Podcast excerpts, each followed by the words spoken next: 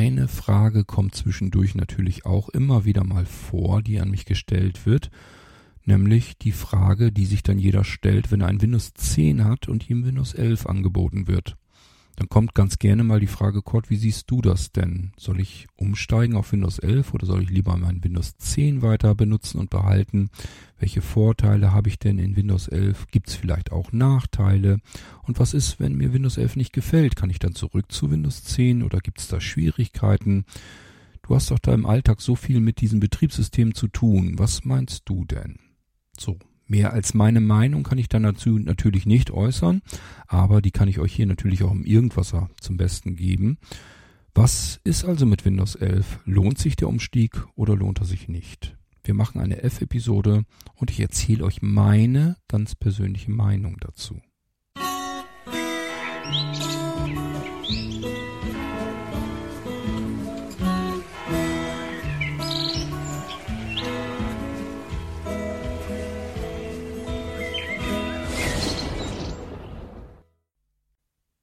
Na gut, dadurch, dass es um meine persönliche Meinung geht, kann ich auch ein bisschen früher anfangen mit Windows 11, das heißt bei der Einrichtung, bei der Installation.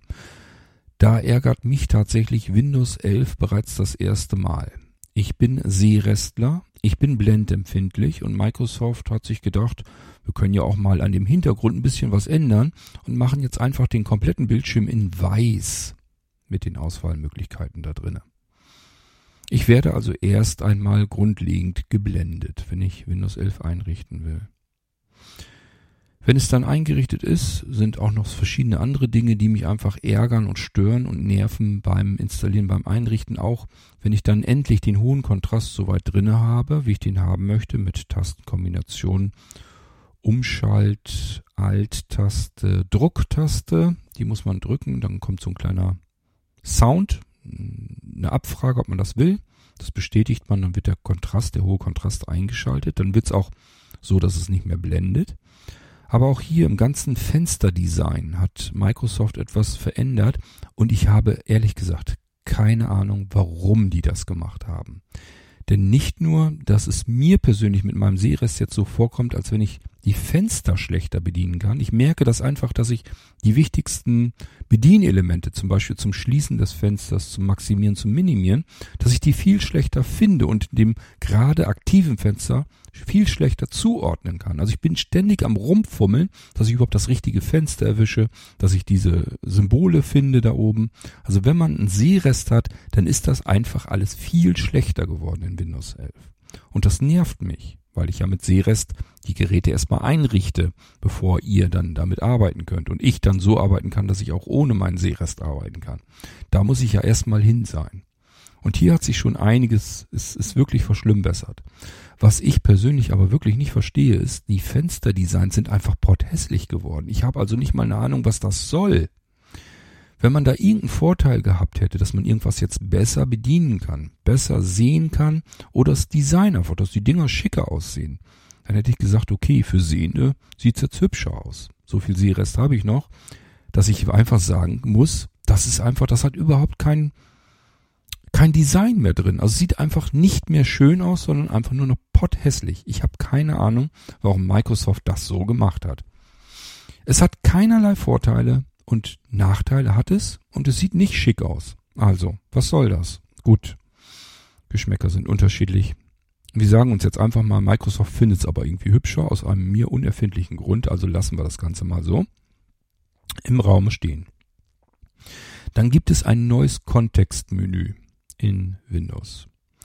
Dabei sind Dinge wie zum Beispiel Ausschneiden, Kopieren, Einfügen, Löschen und so weiter und so fort, sind in kleine Symbole gewandert, die entweder oben als erstes im Kontextmenü angezeigt werden oder unten drunter. Also wenn wir jetzt irgendein Element anklicken, fokussieren, wie auch immer, beispielsweise eine Datei oder ein Ordner, machen dazu das Kontextmenü auf, kann man auch mit der Kontextmenü-Taste, das spielt jetzt gar keine Rolle.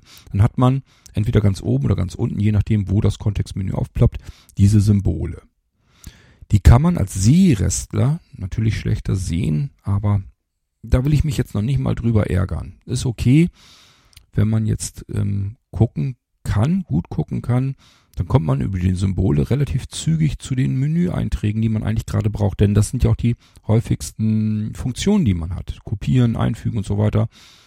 Das hat man ja ganz oft. Was mich sehr stört als Seerestler, wenn ich in diesem Kontextmenü mit dem Mauspfeil entlang gehe, und das mache ich, weil ich hier am iPad sitze und arbeite, auf die Rechner draufgeschaltet, dann war es bisher immer so, dass auch hier der Kontrast stark angehoben wurde. Das heißt, dort wo mein Mauspfeil über den Kontextmenü-Eintrag gerade drüber läuft, was also aktiv ist, dass ich weiß, jetzt kann ich klicken, das wird hervorgehoben. Der Eintrag ist dann wie so ein Balken, invertierter Balken, der ist dann hell und das Kontextmenü an sich restlich bleibt schwarz. Bei Windows 11 hat man es rausgemacht. Das heißt, ich bin mit meinem Mauspfeil und weiß aber als Seerestler gar nicht so 100% genau, habe ich jetzt den richtigen Menüeintrag. Es wird nicht mehr hervorgehoben. Das Ganze sieht einfach still, starr, stehen bleibend aus. Ich kann damit eventuell einen falschen Menüeintrag auswählen. Dann verschwinden alle Erweiterungen aus den Kontextmenüs. Das kann für manche Leute ein Vorteil sein, dass es aufgeräumter wirkt. Kann für andere ein Nachteil sein, wenn sie nämlich Menüeinträge, Kontextmenüeinträge recht oft brauchen. Und das bin dann eher ich, dem das so geht. Dann muss ich immer erst im aufploppenden Kontextmenü auf äh, weitere Optionen klicken. Das ist meist ganz unten. Und dann wird das alte Kontextmenü wieder eingeblendet. Man höre und staune. Also das heißt, Microsoft hat einfach gesagt, das alte Kontextmenü, das lassen wir jetzt erstmal weg. Wir nehmen ein neues. Und erst wenn da drin der Anwender auf weitere Optionen schaltet, dann schalten wir auf das alte Kontextmenü wieder ein. Ähm und das alte Kontextmenü, jetzt haltet euch fest, verhält sich dann wieder so, wie man es gewohnt ist. Also auch wieder mit diesem hervorgehobenen invertierten Balken, dem Fokuserhalt des Menüeintrages. Ah ja, man kann drüber hinwegsehen. Man kann sagen, na ja, das ist ja jetzt nichts, was irgendwie gravierend ist. Aber so geht das in einer Tour weiter in Windows 11. Es ist alles nicht so richtig gravierend, aber trotzdem alles sind es kleine Nachteile. Ein weiterer massiver Nachteil, der mich wirklich zur Weißglut bringt. Wenn ich euch die Geräte einrichte und auch Geräte für mich einrichte, habe ich immer gesagt, bitte nicht gruppieren in der Taskleiste. Ich finde das total bescheuert, dass Windows nach gut Dünken Programmfenster und Explorer-Fenster und so weiter ja, sich einfach so zusammenmixt und daraus Gruppen bastelt und diese Gruppen in den Task, in, dem, äh, in der Taskleiste unten einbaut. So dass ich jetzt natürlich viel weniger Schaltflächen habe. Mag sein, dass es aufgeräumter wirkt. Aber ich komme jetzt gar nicht mehr an meine Fenster gezielt dran. Ich muss immer erst diese blöde Gruppe öffnen, um dann das richtige Fenster darin zu suchen. Und das ist einfach nerviger Nachteil. Kann sein, man gewöhnt sich dran, ja, man gewöhnt sich an alles, aber auch hier, warum muss ich mich überhaupt erst dran gewöhnen? Warum hat Microsoft das weggeschaltet? Ganz zu Anfang, als sie mit Windows 11 rausgekommen sind, konnte man sich behelfen, einfach einen Registry-Eintrag in Windows ändern. Da habe ich sogar ein kleines Programm dafür geschrieben. Das funktionierte erst natürlich auch, weil, wie gesagt, in der Registry mal eben einen Wert ändern, das kriege ich hin mit Programm. Dann habe ich also eine Exe-Datei, damit konnte man dieses mit dem gruppierten Menü wieder nachbauen in Blinzeln-Geräten. Gab es gab's ein Update von Windows 11, dann hat Microsoft gesagt, Moment mal, da draußen sind Programme, die uns dazwischen kretschen, das wollen wir aber nicht. Die Leute sollen das gruppiert in der Taskleiste haben. Die sollen das nicht auswählen dürfen. Also hat man es mit diesem Registry-Wert auch deaktiviert. Der wird gar nicht mehr abgerufen von Windows. Kann man also so viel drin rumfummeln, wie man will. Hat gar keine Auswirkung. Es bleibt dabei, die Fenster werden gruppiert dargestellt in der Taskleiste. Man kann nicht mehr einfach direkt die Schaltfläche nehmen, die zu einem geöffneten Fenster gehört, um das nach vorne zu holen oder zu minimieren, zu maximieren und, und, und. Geht alles nicht. Man muss immer über diese dämliche Fenstergruppe gehen. Und ich frage mich, was soll das? Lasst es voreingestellt von mir aus. Die meisten ändern es ja gar nicht ab. Aber lasst doch denen, die gewohnt sind, mit Windows zu arbeiten, lasst denen doch die Sachen so, wie sie am schnellsten arbeiten können in der gewohnten Umgebung. Was soll denn so ein Scheiß? Dann ist noch gar nicht so lange her. Ich habe einen Text geöffnet und dann wird ja Notepad gestartet dazu, wenn man nichts anderes ähm, hinterlegt hat. Und jetzt ähm, will ja Microsoft immer mehr auf diese auf die Apps gehen. Also es gibt ja bei Microsoft sozusagen Programme, das ist so das, was man so von früher erkannte, die alten Programme, die guten alten Programme, die eben so funktionierten, wie sie halt immer funktioniert haben. Und jetzt ist ja Microsoft so drauf, die sind ja auf so eine neue Programmiersprache draufgegangen und machen jetzt Apps in Windows. Diese Apps sind mit dem Screenreader soweit wie ich es weiß und selbst ausprobiert habe, aber auch von anderen, wie gesagt, gehört habe, lausig zu bedienen. Egal, ob es die Mail-App ist, die in Windows integriert ist oder der Store oder irgendeinen anderen Krempel. Alles, was Microsoft an Apps eingedonnert hat in das Windows, ist mit dem Screenreader einfach ätzend bedienbar. Kann sein, dass es mit neueren JAWS-Versionen gut geht.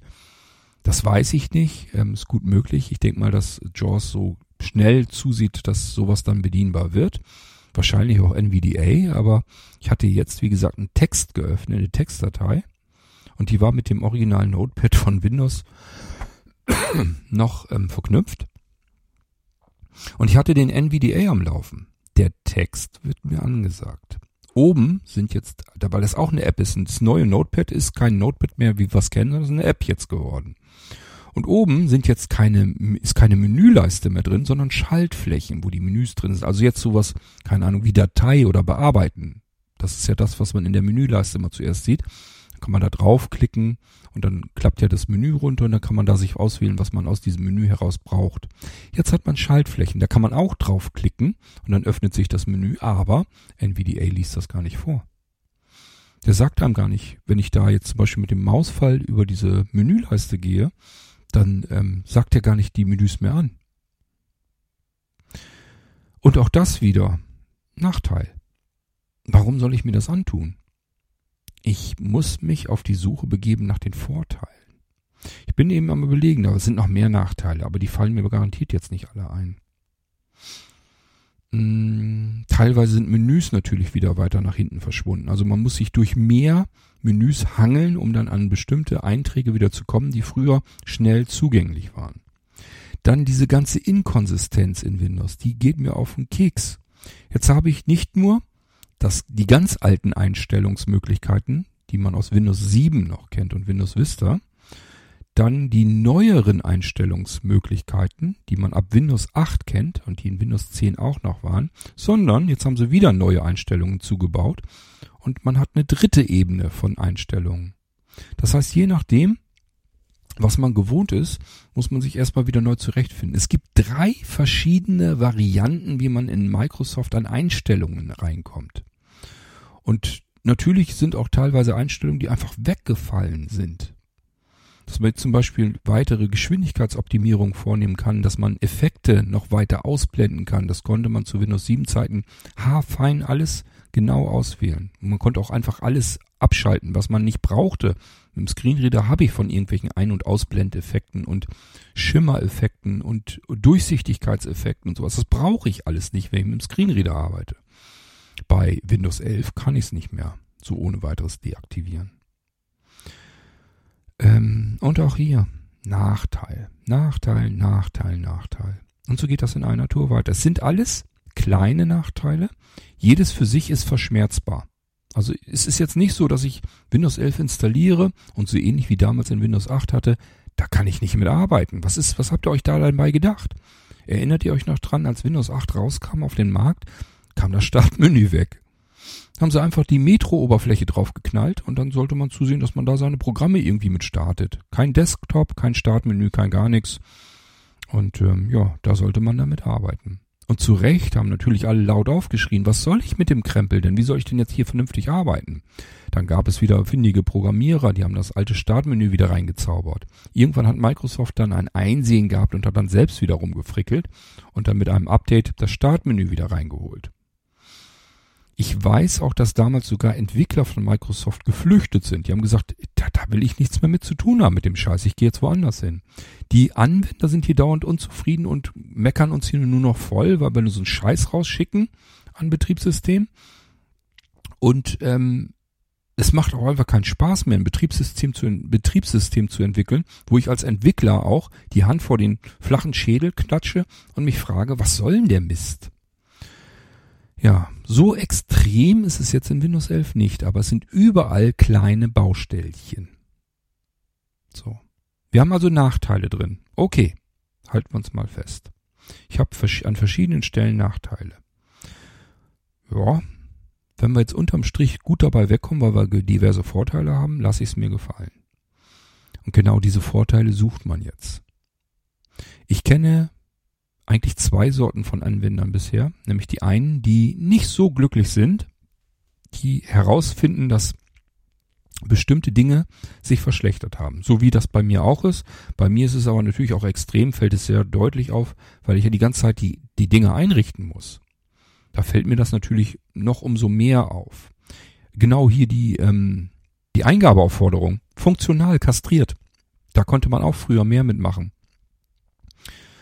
Ähm, wenn man ins Menü zum Beispiel ein Kontextmenü geöffnet hat oder direkt in der Eingabeaufforderung, also in der Fläche, wo man tippen konnte oder Ausgaben kamen, konnte man ähm, Kontextmenü öffnen, konnte man verschiedene Dinge mit tun. Äh, ist nicht mehr. Ist einfach alles ja, weg, verschwunden. Ja gut, also wie gesagt, es gibt überall Nachteile in Windows 11. Sie sind nicht gravierend, ich kann mit Windows 11 arbeiten, es läuft stabil, es funktioniert. Ich kann meine Programme starten, ich komme an eine Programmliste, ich komme an den Desktop ran, kann mir den wieder so konfigurieren, wie ich ihn gerne hätte. Ist alles kein großes Problem. Aber es sind überall kleine Ärgernisse. Und ähm, die nehme ich jedenfalls nur in Kauf, wenn ich dafür irgendwelche Vorteile habe, die, die es wert sind. Was haben wir an Vorteilen? Also im normalen täglichen Betrieb finde ich keine Vorteile. Und ich wollte eben schon sagen, es gibt zwei Sorten von Anwendern, nämlich die, die die Nachteile sehen und die, die sie nicht sehen, weil sie Windows gar nicht großartig weiter benutzen. Die benutzen Windows einfach nur als Betriebssystem, worüber sie ihre Anwendung starten. Mehr machen die gar nicht in Windows. So, und die, das sind die, zweite Sorte, die ich auch kenne, die sagen, ich merke gar keinen Unterschied. Also ich habe jetzt Windows 11 drauf, ich merke keinen Unterschied, ist so wie immer. Ich habe gar nicht gemerkt, dass das jetzt ein Windows, dass es jetzt irgendwie, dass ich überhaupt ein Update gemacht habe.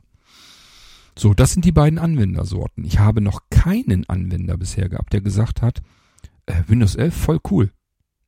Hat so viele Vorteile. Finde ich total klasse. Habe ich noch keinen einzigen Anwender gehabt. Alle, die auf Windows 11 gewechselt sind, haben maximal gesagt, ja, ist doch so wie immer. Ja, dann brauche ich nie wechseln.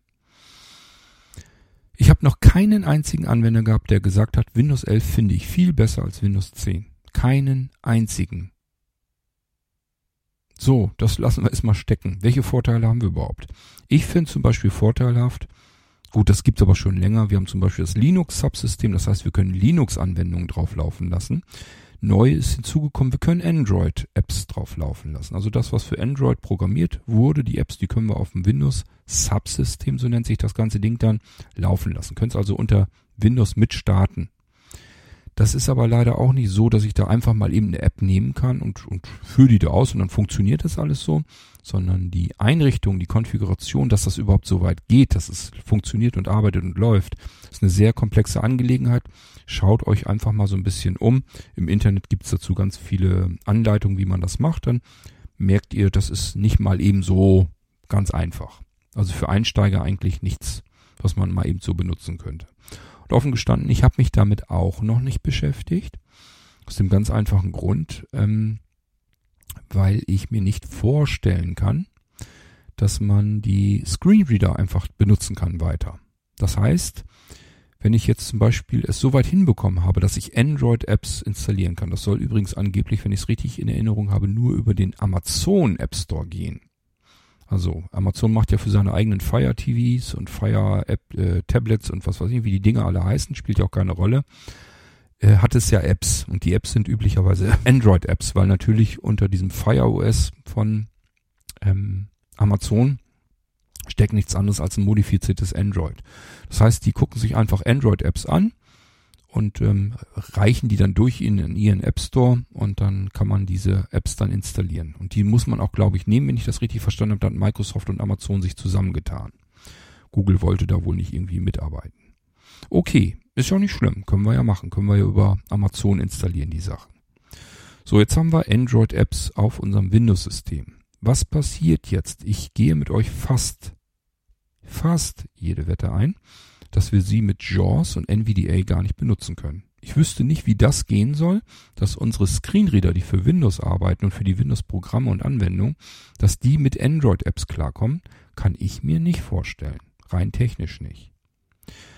Man könnte jetzt überlegen, vielleicht kann ich ja Talkback installieren, also den Android Screenreader. Weiß ich nicht, kann ich mir auch nicht vorstellen. Ich glaube ehrlich gesagt nämlich nicht, dass das Ding wie eine einheitliche VM, also wie eine einheitliche virtuelle Maschine arbeitet, wo also die Apps sich untereinander sehen, so auch Talkback, die Android-Apps, die ich gerade benutze. Das glaube ich nicht, sondern die bekommen ihre eigene kleine, ihr kleines virtuelles Maschinchen, so will ich es mal nennen, damit sie einfach funktionieren. So, und dann kommt Talkback da gar nicht dran. Also für mein reines technisches Verständnis glaube ich nicht, dass wir die Apps mit Screenreadern bedienen können. Ich habe schon mehrfach um eure Hilfe gebeten, dass jemand, der sich da mal wirklich intensiv mit beschäftigt hat, der da jetzt wirklich mal Zeit rein verbraten hat, ob der mir bitte sagen kann, ob das geht oder nicht. Da wird es draußen mit Sicherheit irgendjemand geben, der das mal ausprobiert hat. Ich denke ganz stark, es geht nicht, lass mich aber gerne eines Besseren belehren. Ihr dürft das gerne tun, könnt ihr mir gerne sagen. Macht es bitte so als Audiobeitrag, dass ich es in eine irgendwas Folge wieder mit reinnehmen kann. Dann könnt ihr den Leuten das gerne erzählen, wie es geht, wie es funktioniert, dass es geht. Also bitte Audiobeitrag machen, nehme ich gerne mit rein. Ich habe es nicht ausprobiert. Ich habe weder Zeit noch Lust dazu, damit herumzufummeln. Ich sehe auch noch nicht so richtig den Mehrwert der ganzen Sache. Ähm, ja, und denke mir einfach rein technisch, kann ich es mir nicht vorstellen, dass wir das mit unseren Hilfsmitteln einfach so bedienen können, dass unsere Screenreader funktionieren. Es dürfte ehrlich gesagt noch nicht mal die Sache funktionieren mit hohem Kontrast. Und wenn ich alleine an Android denke, an die Apps, die dort programmiert werden, das ist so selten, dass die mit einem dunklen Hintergrund und so weiter arbeiten, mit heller Schrift, also dass sie kontrastreich sind. Dafür gibt es ja die Möglichkeit im Android-Betriebssystem, dass ich ähm, das invertieren kann. Das habe ich aber dann ja nicht, weil ich die Apps eben einzeln äh, jeweils laufen lasse, zum Laufen bringe unter Windows und dann richten die sich weder an die Windows-Vorgaben, meine Einstellungen, die ich dort habe, damit ich das überhaupt sehen kann, noch richten sie sich nach Android, weil es gibt kein festes Android-Betriebssystem, was das alles übernehmen könnte. Es gibt keine Einstellungen dafür. Gut, also ich werde es wahrscheinlich weder sehen können, mit meinem kläglichen Sehrest, noch kann ich es mit Screenreadern bedienen. Das wären also die Vorteile, die ich nicht nutzen kann. Bleibt jetzt also wirklich nur noch übrig die Nachteile, von denen ich euch eben ein paar wenige schon erzählt habe. Und das bringt mich dann letzten Endes zu dem Schluss, dass ich für mich jedenfalls sagen würde, ich bleibe so lang bei Windows 10, wie es irgendwie geht. Und Windows 11 möchte ich persönlich möglichst lange vermeiden. So, irgendwann wird es nicht mehr anders gehen, da muss ich mich dran gewöhnen und dann ist es so. Aber im Moment sehe ich überhaupt keinen Grund, warum ich mir das antun soll. Wenn ihr das tun möchtet, dann gibt es ja die Möglichkeit, dass ihr über den normalen Update-Prozess von Windows rüberwechselt auf Windows 11. Das heißt, Windows macht das dann per Update und jubelt euch dann Windows 11 unter. Das kann gut gehen, geht aber auch ganz oft schief. Also es gibt schon etliche, die dadurch Probleme hatten. Fehlermeldungen, Programme, die nicht mehr liefen und funktionierten, Treiber, die nicht kompatibel waren, die aber auch nicht erneuert wurden. Ähm, bis hin zu, das Ding startet nicht mal richtig. Also gibt's alles, dass das in der Bootschleife hängt und, und, und. Also es ist nicht so ganz ohne. Es ist ein bisschen mit Mut, muss man es betrachten. Meistens geht's natürlich gut, aber es gibt eben auch reichlich Dinge, dass es schief geht. Auch hier, guckt man ins Internet, da seht ihr, wie oft das überhaupt vorkommt. Das ist richtig ganz ordentlich, dass es nicht so klappt. Okay, gehen wir mal von aus. Ich habe das jetzt so gemacht. Hat funktioniert. Ich merke jetzt aus irgendeinem Grund, ach, das gefällt mir doch alles nicht. Hm, da komme ich nicht mit klar. Ich möchte dann doch lieber zu Windows 10. Dann gibt es ja die Möglichkeit, dass ich in Windows 11 sagen kann, will ich doch nicht, möchte wieder zurück. Solange ich die alten Sachen nicht gelöscht habe, kann ich das. Auch hier, oft geht es, aber eben nicht immer. Auch hier gibt es diverse ähm, Möglichkeiten, dass es nicht funktioniert. Und dann gibt es auch wieder zwei Möglichkeiten. Möglichkeit eins: ich bekomme eine Fehlermeldung, komme wieder zurück in Windows 11. Möglichkeit zwei: ich stecke irgendwo zwischen den beiden Welten fest. Jetzt startet er also weder Windows 10 noch Windows 11 und ich hänge irgendwo dazwischen und nichts geht mehr. So, das ist ein Risiko. Das heißt nicht, dass das bei euch so sein muss, sondern es ist ein Risiko, das durchaus möglich ist. Das müsst ihr mit einkalkulieren, dass das vielleicht auch mal nicht funktioniert. Wenn es nicht funktioniert, bedeutet das nicht, dass der Rechner inkompatibel ist und gar nicht, dass man Windows 11 darauf nicht benutzen kann, sondern nur, dass man Windows 11 nicht über die Update-Funktion drauf bekommt. Dann muss man Windows 11 installieren, so wie man eben ein Betriebssystem wie auch Windows 10 schon auf euren Computer gekommen ist. Oder vielleicht habt ihr ja schon einmal abgegradet von Windows 7, also jedenfalls wie das erste Betriebssystem auf euren Computer gekommen ist. So muss jetzt auch dieses System, was über die Update-Funktion nicht drauf geht, müsst, müsst ihr euch jetzt so dann darauf installieren. Ihr müsst Windows 11 also sauber von einem Installationsdatenträger, USB, äh, USB-Stick oder aber DVD-ROM, von einem Installationsdatenträger auf den Computer richtig ganz normal installieren. Dann läuft das auch. Dann äh, könnt ihr auch Windows 11 benutzen. Auch auf Geräten, die über den Update-Prozess einfach nicht wollten. Die Chancen sind dann gut. Wenn es sauber installiert wird, dann funktioniert das auch wieder. So. Ähm, nee, irgendwas wollte ich euch noch erzählen in dem Zusammenhang. Hm, kann ja so wichtig nicht gewesen sein, sonst hätte ich mich dran erinnert. Also ihr merkt schon, es gibt verschiedene Baustellen, hm, die daneben gehen können. Jetzt weiß ich auch wieder, was ich euch erzählen wollte. Nämlich, wenn ihr vom Blinzeln ein V3-System habt, also ihr habt ein Nano V3, von mir ist auch ein Supernode V3. Also wenn ihr irgendwas mit einem V3 habt, Smart NAS, wie auch immer, dann könnt ihr dafür ein Windows 11 bekommen. Und das wird auch laufen. Ähm, das könnt ihr ganz normal bei Blinzen bestellen. Ja, das kostet Geld, weil es sehr viel Arbeit macht und ähm, die kann ich euch nicht immer schenken, die Arbeit. Da soll Blinzeln auch bitteschön was für in die Kasse bekommen. Ich bekomme da nichts für für die Arbeit, Blinzeln bekommt da aber was dafür. So, und deswegen ähm, kostet das Geld, aber ihr habt dann die Möglichkeit, ähm, entweder über eine Datei, die ihr einfach ausführt, geht das dann vollautomatisch, oder aber ihr könnt es euch auch noch einfacher machen oder sagen, da habe ich dann mehr Kontrolle. Letzten Endes ist es nur, dass ihr das Windows 11 in einer Image-Datei bekommt auf einem USB-Datenträger, USB-Stick oder vielleicht auch eine Speicherkarte, wie auch immer. Also ihr bekommt das Windows 11 in einer Image-Datei auf einem Datenträger. Und diese Datei, die kopiert ihr euch rüber auf euer Datenlaufwerk. Laufwerk namens Daten ist üblicherweise das D-Laufwerk. Wenn ihr mehrere V2-Arbeitsplätze habt, das gibt es auch, dass ihr zum Beispiel auf dem Datenlaufwerk einen V2-Arbeitsplatz habt und auf eurem Archivlaufwerk, könnt ihr euch auch überlegen, wenn das Datenlaufwerk zum Beispiel schon voll ist, schmiert ihr euch das einfach aufs Archivlaufwerk. Das spielt dann keine große Rolle. Wenn ihr das gemacht habt, dann könnt ihr in die V2 Arbeitsplatzverwaltung reingehen und das Laufwerk einlegen. Das neue, das Windows 11 Laufwerk. Und dann startet ihr in diesen V2 Arbeitsplatz über, euer, über Langsamcode. Über euer Multi-Boot Auswahlsystem könnt ihr dann rüber switchen in die V2 Arbeitsumgebung und dann startet ganz normal Windows 11 fix und fertig. Mit Screenreader, mit allem drum und dran. Also bequemer und einfacher geht's nicht. Und vor allen Dingen könnt ihr euch dann sicher sein, es funktioniert. Und wenn es euch nicht gefällt, dann könnt ihr wieder rübergehen in eure normalen Arbeitsumgebungen, die ihr gewohnt seid. Das ist ja der große Vorteil der V2 und V3 Systeme bei Blinzeln. Das heißt, ihr könnt euch einfach weitere, neuere Betriebssysteme bestellen kommen dann auf Datenträgern, müsst dann nur eine Datei rüber kopieren. Könnt ihr natürlich auch über die V2 Arbeitsplatzverwaltung gehen. Das Ding heißt, glaube ich, System laden oder System importieren oder so. Der Punkt. Und dann könnt ihr euch das rüberholen.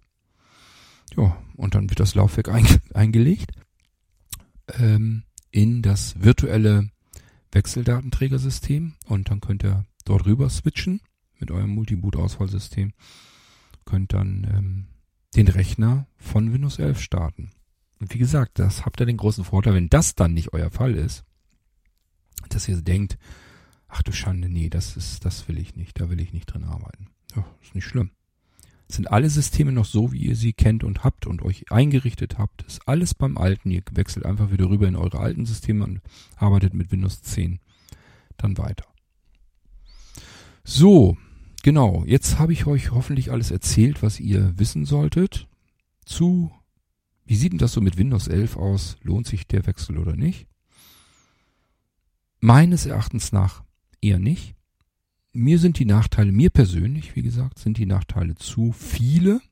An unterschiedlichsten Stellen sind es zu viele, sind alles kleine Nachteile. Einzeln hätte man sie verschmerzen können. Insgesamt in der Menge finde ich sie einfach nur extrem nervig und ich habe keinen einzigen Vorteil entdeckt und deswegen ist das für mich ein klarer Grund. Brauche ich nicht, will ich nicht, mag ich nicht. So, wenn ihr das anders seht, kein Thema. Und wenn ihr sagt, na, neugierig wäre ich schon. Wer weiß, was der Korte erzählt, das würde ich mir gerne selber anschauen. Wenn ihr ein V2, V3-System von Blinzeln habt, einfach dazu bestellen. Einfach Windows 11 als Image-Datei ähm, bestellen. Ihr könnt auch eine vorinstallierte Windows 11 Image-Datei bekommen. Kriegt ihr hin. Also ihr braucht keine Angst zu haben. Ihr könnt euch Windows 11 selbst installieren auf eurem Gerät. Dann sagt ihr Bescheid, dass ihr eine Windows 11 ähm, Vorinstallation braucht, so ein Image, dann mache ich euch das. Was passiert dann? Ihr legt auch dieses, diese Image-Datei in euer virtuelles Wechseldatenträgersystem ein, startet dann euren Rechner davon und er startet in die zweite Phase der Windows-Installation, äh, in das zweite Windows 11 Setup.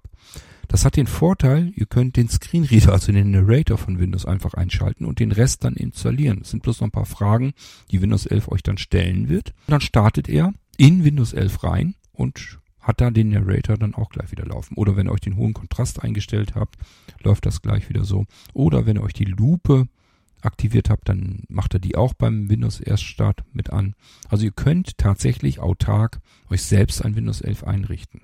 Das ist kein Problem. Ist übrigens auch günstiger, als wenn ihr eine voll, eine voll installierte nimmt. Weil ich dann natürlich entsprechend weniger Arbeit damit habe. So, ist also kein Problem. Ihr könnt Windows 11 auf euren V2 und V3 Systemen laufen lassen. Übrigens auch dann, wenn der Updater von Windows 10 euch sagt, auf diesem Gerät läuft Windows 11 nicht. Es kann vorkommen, dass ihr sagt, naja, ich habe hier zwar ein Gerät vom Blinzeln, hat auch V2 und V3 Technik, aber ähm, ich habe schon mal probiert hier über einen Update-Prozess, da steht drinne, dass mein Gerät nicht unterstützt wird von Windows 11. Könnt ihr trotzdem ähm, die V2-Umgebung, also das, das Image bekommen und ähm, es wird aller Wahrscheinlichkeit nach laufen. Es wird funktionieren. Weil das ein vorinstalliertes System ist, das heißt, ähm, da ist die Abfrage im Prinzip, da ist das schon drüber, das System, wo es eigentlich die Abfrage gibt, ist, ähm, läuft das auf diesem Gerät oder nicht. Das hat nämlich nichts damit zu tun, dass es da läuft oder nicht läuft, sondern es ist einfach nur eine Auskunft von Windows. Ähm, ja, ich will hier nicht über Update-Prozess. Mehr steckt da eigentlich gar nicht großartig dahinter. Da sind natürlich ein paar technische Raffinessen, aber ja, die sind gewollt von Microsoft und nicht ähm, gekonnt. So wollen wir es mal vorsichtig ausdrücken. Gut, und damit haben wir es eigentlich, sind wir durch mit ähm, der Geschichte Upgrade von Windows 10 zu Windows 11, ja oder nein? Bitte nochmal ganz klar und deutlich, es ist meine persönliche Meinung. Darum wurde ich gebeten und gefragt, die habe ich mitgeteilt. Andere mögen das anders sehen. Ähm, ja, und letzten Endes bei Blinzeln systemisch ist es sowieso egal, weil da kann ich einfach eine Image-Datei drauf packen, kann das dann starten und habe dann beides oder alles, was ich dann so brauchen kann. Und bei neuen Systemen von Blinzeln ist es ja eh so, dass Windows 10 und Windows 11 drauf ist und V2 Arbeitsplätze und so weiter. Das ist, muss man sich sowieso nicht mehr entscheiden. Da muss man es nicht mal upgraden. Da kann man dann einfach sagen, ich möchte jetzt mit Windows 10 arbeiten oder ich möchte mit Windows 11 arbeiten. Gut, damit sind wir am Ende auch dieser Episode angelangt. Eine weitere F-Episode in unserem F-Marathon. Und ich hoffe, ja, ich habe euch meine Meinung soweit mitgeteilt und ihr könnt da irgendwas mit anfangen. Holt euch weitere Meinungen ein, was andere Menschen euch so sagen. Natürlich insbesondere die, die mit Windows 11 arbeiten.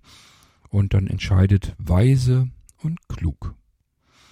Ich wünsche euch was. Gegebenenfalls sogar viel Freude, viel Spaß mit Windows 11 und das meine ich ernst und nicht sarkastisch. Wie gesagt, es geht ja nur um mich. Ich wollte es nicht haben aus den verschiedenen Gründen. Gut, ich arbeite also noch eine Weile weiter mit Windows 10 und wünsche euch viel Freude, egal mit was ihr da arbeitet. Wir hören uns wieder im nächsten Irgendwas mit einem dann wahrscheinlich anderen Thema. Bis dahin sage ich Tschüss, macht's gut, euer König Kort.